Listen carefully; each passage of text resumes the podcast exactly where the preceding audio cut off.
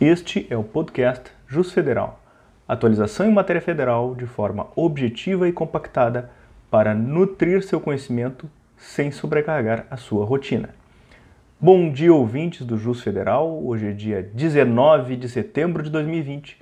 Meu nome é Rafael Martins Costa Moreira e esta semana vamos trazer para vocês a decisão do STF na arguição de descumprimento de preceito fundamental ADPF número 509, que julgou constitucional a criação do cadastro de empregadores que tenham submetido trabalhadores à condição análoga de escravo, a chamada lista suja do trabalho escravo.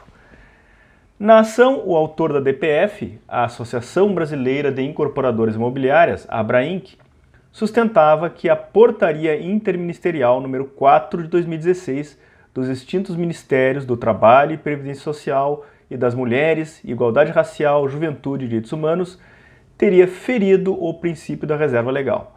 Segundo a associação, a criação de um cadastro de caráter sancionatório e restritivo de direitos só poderia ter ocorrido por meio de lei.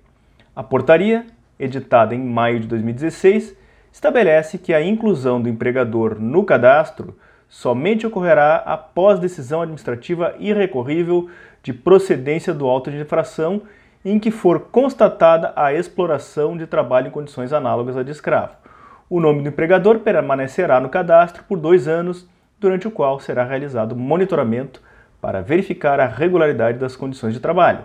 O relator da ação, ministro Marco Aurélio, afastou este argumento.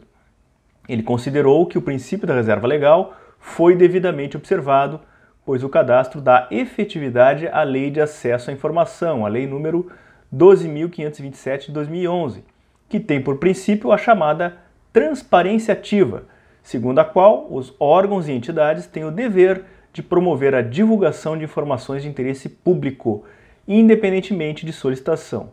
Afirmou o relator que, abre aspas, não é suficiente atender a pedidos de acesso, fazendo-se imperativo que a administração, por iniciativa própria, avalie e disponibilize, sem embaraço, documentos e dados de interesse coletivo por si produzidos ou custodiados.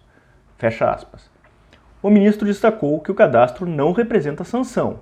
Em vez disso, visa dar publicidade a decisões definitivas em processos administrativos, observadas as garantias do contraditório da ampla defesa referente a ações fiscais em que for constatada a relação abusiva de emprego similar à de escravidão. Segundo ele, ao divulgar o resultado de inspeções de interesse coletivo, o cadastro sinaliza o monitoramento da razoabilidade das condições de trabalho, pois o nome do empregador infrator é mantido na lista por dois anos. Para o ministro Marco Aurélio, a portaria interministerial realiza direitos fundamentais relativos à dignidade da pessoa humana, composto pela proibição de instrumentalização do indivíduo e aos valores sociais do trabalho. Disse o ministro Marco Aurélio, abre aspas, a quadra vivida reclama utilização irrestrita das formas de combate a práticas análogas à escravidão. Fecha aspas. Muito obrigado pela audiência e até o próximo episódio.